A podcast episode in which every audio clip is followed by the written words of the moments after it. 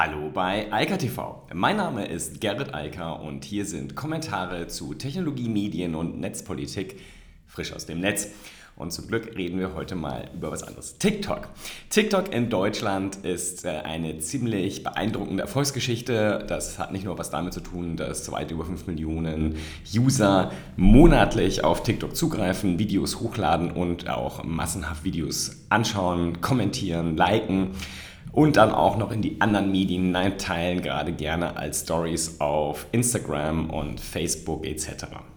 Woran liegt das alles?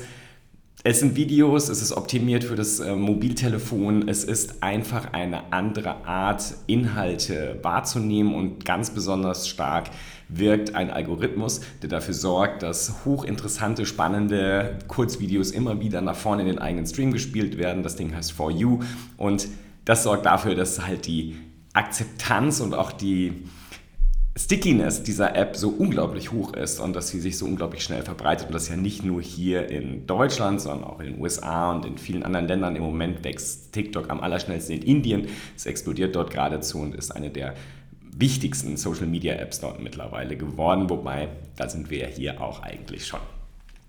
Worum es hier aber heute gehen soll, ist TikTok in Deutschland mal aus Perspektive der bekannten Unternehmen und Marken. Darüber wird eigentlich relativ wenig gesprochen.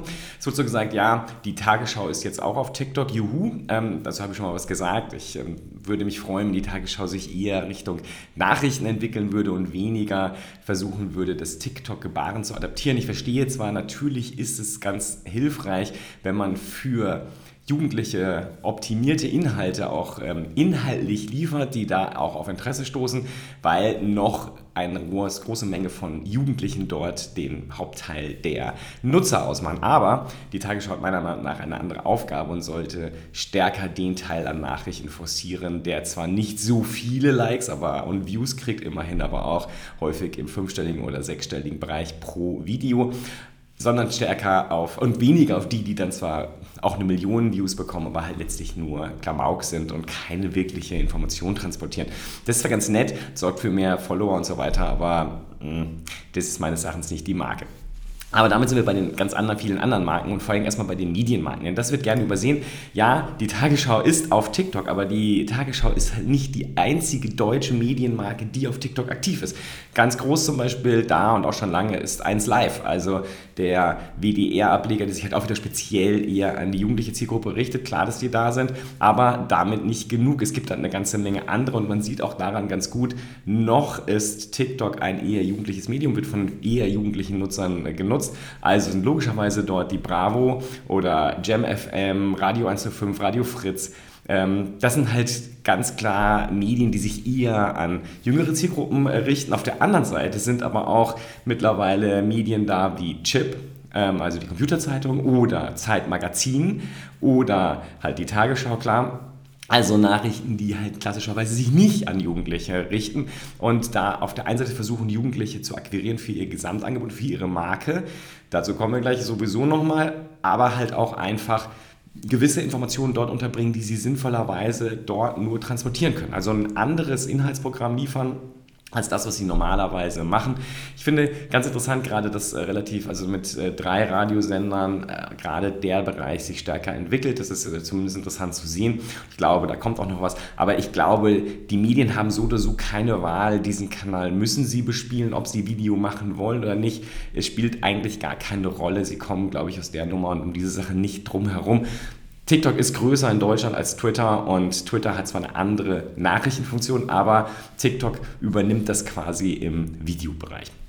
Damit erstmal genug. Gehen wir mal zu den Marken, also nicht den Unternehmen, sondern den großen Marken, die äh, dort online sind. Und das sind eigentlich nur drei, aber dafür auch äh, zwei sehr klangvolle. Wir einmal BMW, also mit BMW Motorsport und dann Mercedes-Benz, also nicht Daimler, aber Mercedes-Benz und Punica. Bei Punica muss ich jetzt echt sagen, ich wusste gar nicht, dass die noch gibt, aber Punica-Saft ähm, immer noch online sozusagen oder ganz frisch und äh, stark auch auf TikTok unterwegs und arbeiten dort natürlich sich auch an dieser jungen Zielgruppe. Aber gerade bei BMW und Mercedes-Benz sieht man halt schon, da will man frühzeitig sich positionieren und frühzeitig auch Erfahrungen sammeln. Das ist ähm, meines Erachtens äh, eh das sinnvollste Gebaren, was man da so an den Tag legen kann. Aber ähm, jetzt mal zu den Unternehmen und da ist es eigentlich ganz spannend, wer da ist. Und was mich besonders freut, sind, ich, äh, bekanntermaßen habe ich ja so eine Affinität auch in den Einzelhandel rein. Also ähm, so viel digital ich hier auch mache, mag ich den Einzelhandel.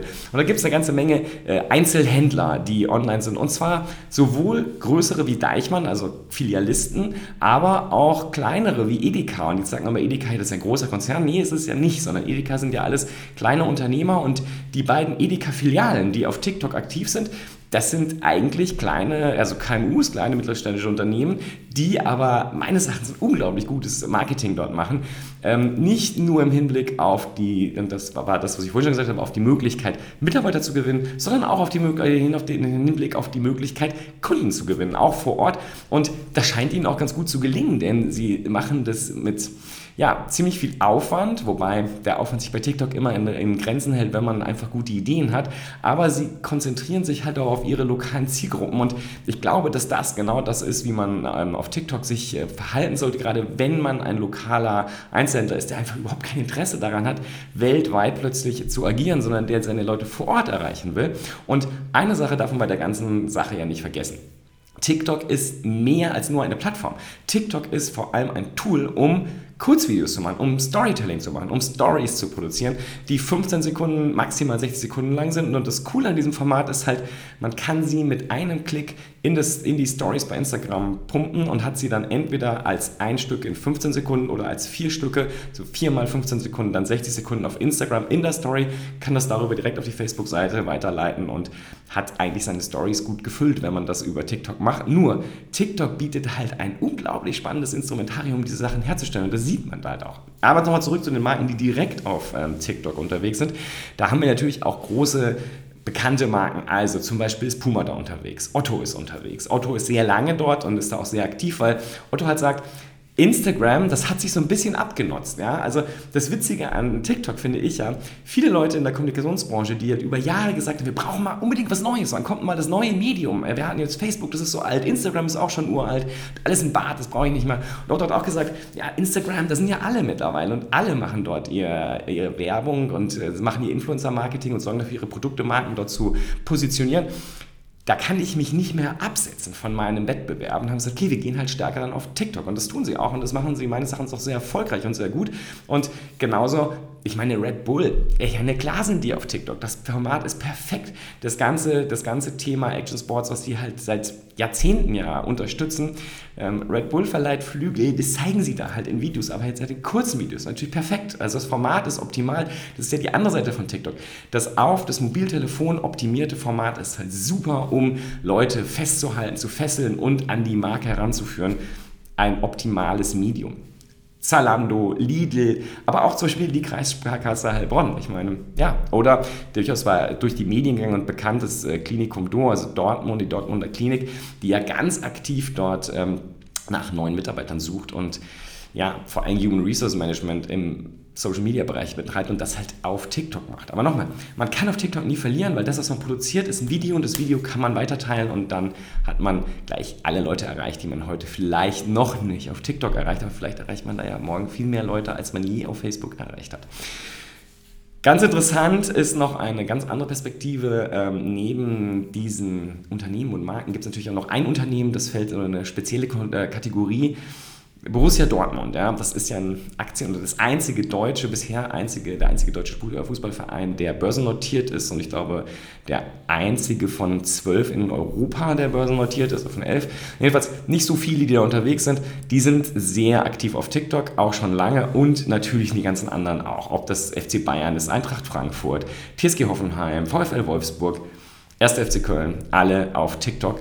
Und wer noch in diese Kategorie ein bisschen reinfällt, der Vereine, ja, wir haben auf der einen Seite PETA, also diese äh, Tierschutzvereinigung, wir haben aber auch zum Beispiel Felix Boda Stiftung und wir haben zum Beispiel auch die Bundeswehr, die da unterwegs ist und auch sagt, okay, natürlich machen wir da Human Resources, weil da erreichen wir Jugendliche, da erreichen wir die äh, jüngere, jüngeren Leute und auch die Twins, die halt möglicherweise ähm, akquirierbar sind für den einen Beruf in der Bundeswehr als Soldat oder Soldatin.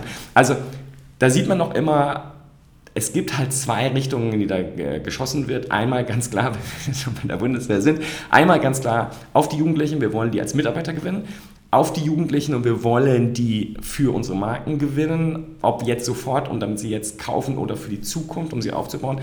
Und dann gibt es das, wir sind schon mal da, weil wir glauben, dass es eine große Sache wird. Und ich glaube, das ist die, der Punkt, über den sind wir schon lange hinaus. TikTok ist eine große Sache mit weit über einer Milliarde aktiver User weltweit und das ist ohne die chinesischen Nutzer, also ohne Douyin, mit über 5 Millionen, fast 6 Millionen aktiven Nutzern pro Monat in Deutschland, ist TikTok so wichtig, dass man sich damit meiner Meinung nach beschäftigen muss und man sich auch einfach deshalb damit beschäftigen sollte, wenn man E-Stories produziert, zum Beispiel im Marketing, in der Kommunikation. Warum nicht eines der besten Tools benutzen, mit dem man diese Stories produzieren kann?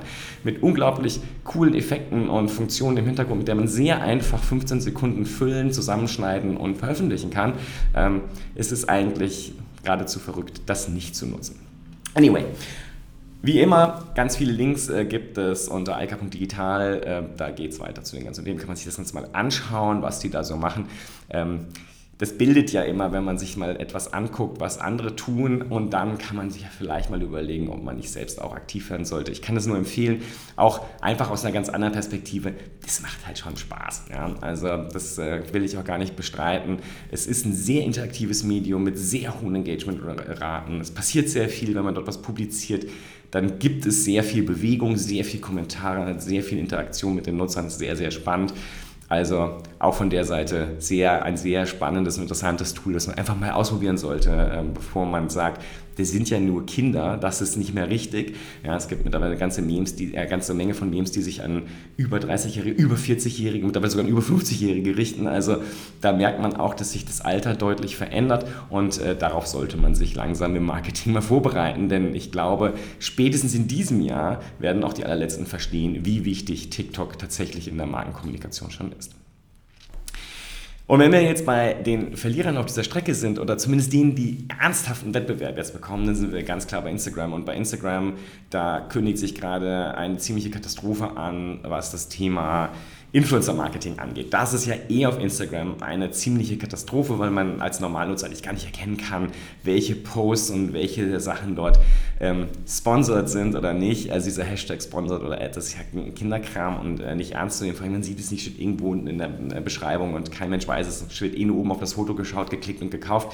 Ähm, das ist alles letztlich Schleichwerbung. Da haben wir uns alle irgendwie dran gewöhnt und ähm, ich kann auch sagen, okay, damit kann ich leben. Ja, ich äh, kaufe wenig auf Instagram ein und ich glaube auch nicht, dass ich da so unmittelbar beeinflusst werde. Das bei äh, jugendlichen Kindern vielleicht anders, aber ich glaube, damit können wir alle umgehen und das äh, bringt uns nicht um. Aber was ich jetzt gerade ankündige, was gerade passiert, beziehungsweise was Facebook ganz klar gesagt hat gegenüber BuzzFeed und wer war es noch? Verge, genau. The Verge und BuzzFeed hat, äh, also gegenüber denen hat Instagram gesagt, sie werden keine Regulierungen von Instagram Influencer Marketing vornehmen. Das bedeutet, und das hat man jetzt das erste Mal gesehen, dass wir Influencer-Marketing jetzt im politischen Bereich sehen werden. Das ist gerade das erste Mal passiert auf den Accounts von Fuck Jerry und Tank Sinatra. Das sind so Meme-Accounts, die jetzt also auch eigentlich mit dem politischen Bereich nicht viel zu tun haben, die halt Sponsored Ads für Michael Bloomberg geschaltet haben. Und das Problem daran ist, die werden von Facebook nicht so behandelt wie die normalen politischen Anzeigen. Das heißt, die werden auch nicht in die Transparenz-Reports gepackt. Das heißt, wir haben jetzt hier die Situation, auf diesem Weg kann man wieder vorbei an der Öffentlichkeit und unsichtbar Werbung schalten. Ähm, im Bereich des Influencer-Marketings ohne jede Verknüpfung zu den, denjenigen oder zumindest keine ernsthafte Verknüpfung, die für jedermann sofort erkennbar und sichtbar ist, die dann einfach bezahlte Werbung für politische Kandidaten ist. Ich halte es für, wie gesagt, eine ziemliche Katastrophe und ein ziemliches Problem. Wir haben das jetzt oft genug gesehen. Wir haben das ganze Thema, das, es ist nochmal eigentlich ein anderes Thema als Cambridge Analytica. Es geht nicht nur um Microtargeting, sondern es geht einfach darum, dass wir Schleichwerbung benutzen für politische Werbung das wird dann wirklich schwierig, weil das dann halt den gesellschaftlichen Bereich betrifft und nicht einfach nur in Anführungsstrichen den wettbewerblichen, medial-werblichen Bereich. Aber auf der anderen Seite, es kam eine wirklich spannende Nachricht, also ein Announcement, das kam über Instagram und zwar von Jeff Bezos.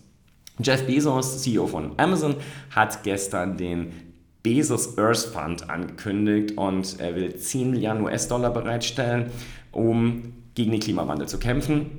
Wir wollen alle Möglichkeiten ausschöpfen, um Veränderungen dort zu erreichen und ähm, 10 Milliarden US-Dollar ist natürlich auch schon mal eine Hausnummer. Jetzt kann man sagen, das ist nicht viel, es wurde auf Twitter gleich wieder geschrieben, der Kerl besitzt 130 Milliarden, kann auch ein bisschen mehr spenden. Es wäre ja mal ganz schön, wenn alle Leute und äh, nicht nur die Milliardäre immerhin fast ein Zehntel ihres Vermögens investieren würden, um etwas gegen den Klimawandel zu tun. Also es wäre ja auch schön, wenn alle Länder, also Staaten, ähm, mal so 8, 9 Prozent dafür, ihres äh, Umsatzes dafür aufwenden würden, ihre Budgets dafür aufwenden würden, den Klimawandel zu verhindern. Das wäre ja eine sinnvolle Investition. Insofern ist das ein sehr, sehr löbliches Verhalten und man kann das gar nicht hoch genug anrechnen. Ich kann immer wieder sagen, ich freue mich immer sehr über das unternehmerische äh, Handeln im gesellschaftlichen und also im privaten Bereich, im politischen Bereich, wenn es um darum geht, ganz konkrete äh, Probleme zu lösen. Denn warum nicht und warum soll das nur der Staat machen können? Ähm, die Leute, die das Geld haben, sollen das da gerne investieren können und es gibt keinen Grund, das in irgendeiner Form negativ zu sehen, ganz egal, was man über das Geschäftsgebaren oder die Unternehmen an sich denkt. Punkt und Fakt ist, das Geld hat er gerade jetzt weggegeben und äh, das für einen meines Erachtens sehr, sehr guten Grund.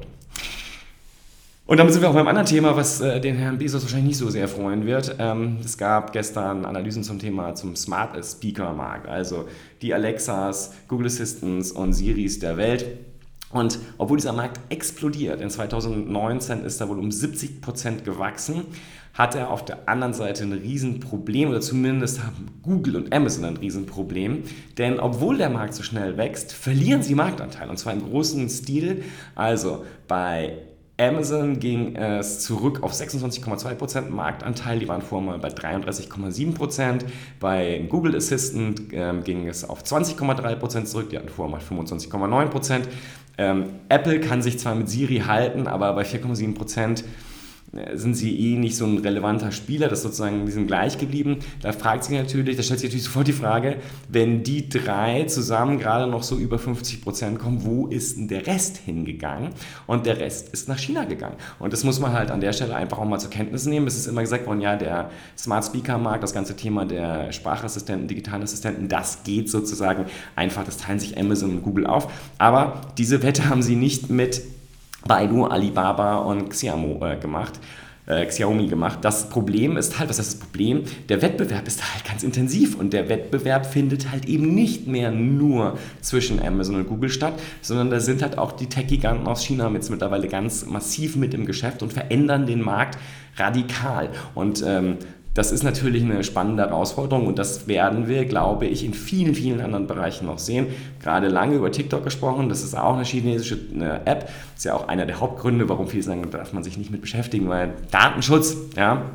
Aber die Wahrheit ist halt, wir müssen uns damit beschäftigen, denn der Wettbewerb, also die gerade im Bereich der Plattformen und der Technologien, der findet nicht mehr nur in den USA statt. Ich meine, Europa ist eh abgehängt mit ganz, ganz wenigen Ausnahmen, so wie SAP zum Beispiel, ähm, die halt noch in der globalen Ökonomie, der digitalen Ökonomie überhaupt noch eine Rolle spielen. Aber auch die Tech-Giganten aus den USA haben riesige Probleme, weil sie halt Marktanteile noch und nöcher verlieren an chinesische Wettbewerber, die halt mittlerweile sehr, sehr gut aufgestellt sind, sehr, sehr gute Technologien haben, sowohl in der Software als auch in der Hardware ähm, ich finde es immer wieder lustig, wenn ich irgendwo höre, ja, die kopieren ja nur ein Kupfer nur ab. Nee, sorry, das machen die schon lange nicht mehr. Also die sind schon lange führend in vielen Bereichen und haben längst dort Führungspositionen, manchmal in sehr engen, äh, schmalen Sparten übernommen, manchmal aber auch in breiten Feldern. Und das ähm, wird noch ein spannendes Thema werden, glaube ich, in dieser Dekade. China wird nicht nur insgesamt ökonomisch, sondern insbesondere auch in dieser neuen Technologie der ganzen Digitalisierung, die ja noch viel, viel weiter fortschreiten wird in den nächsten zehn Jahren, als sie das schon in den letzten 25 Jahren oder 50 Jahren gemacht hat. Das wird ein extrem wichtiger Player werden. Abschließend Apple. Einmal Apple Maps. Das passiert jetzt alles ein bisschen schneller. Also Apple Maps hat jetzt schon angekündigt und auch freigeschaltet die neuen Kartenfunktionen, die es in den USA schon länger gibt. Jetzt auch für in Deutschland, Berlin, Hamburg und Köln. Das bedeutet, man kann jetzt auch in Apple Maps direkt ÖPNV-Daten abrufen. Das halte ich für unglaublich wichtig. Das äh, bei zum 15-jährigen Geburtstag von Google Maps schon gesagt eine der für mich faszinierendsten Informationen ist, dass ich überall, egal wo ich bin, die gesamten ÖPNV-Daten bekomme. Ich kann also zwei Wegmarken eingeben und Google gibt mir den optimalen Weg nicht nur zu Fuß mit dem Fahrrad oder mit dem Auto, wo ich also selbst steuere, sondern es gibt mir auch den optimalen Weg, den ich mit öffentlichen Verkehrsmitteln benutzen kann. Und ich glaube, das ist für die Zukunft eine extrem wichtige Funktion, die diese ähm, Dienste übernehmen werden, weil ich habe keine Lust mehr, egal wo ich gerade bin, die jeweils lokale ÖPNV-App zu installieren. Das wird nicht passieren und ich glaube, das geht den meisten Leuten so. Insofern ist es wichtig, dass hier ein zweiter Spieler, jetzt also Apple, mit reinkommt, um da für Wettbewerb zu sorgen und die Dienste noch besser zu machen, damit wir alle ohne Probleme auch öffentlichen Nahverkehr benutzen können. Und dazu gehört ja nicht nur das, was klassisch da war, sondern da gehört der ganze Bereich für mich der Mietfahrräder, Mietroller, was auch immer es ist mit dazu. Denn es gibt keinen Grund vor Ort, unbedingt ein Taxi zu nehmen oder halt auch zu laufen, wenn ich halt auch die Möglichkeit habe, mich anderweitig zu bewegen. Carsharing ist ein Thema und wie gesagt alle Möglichkeiten der Miete von kleinen Geräten, mit denen ich von A nach B selbst fahren kann. Abschließend noch Apple, die Gewinnwarnung, die sie gestern rausgegeben haben. Ähm, das ist schon interessant. Also sie haben die, wie im letzten Jahr wieder eine Gewinnwarnung fürs erste Quartal rausgegeben. Sie hatten ja gesagt, sie wollen 67 Milliarden Dollar Umsatz machen. Äh, Umsatz.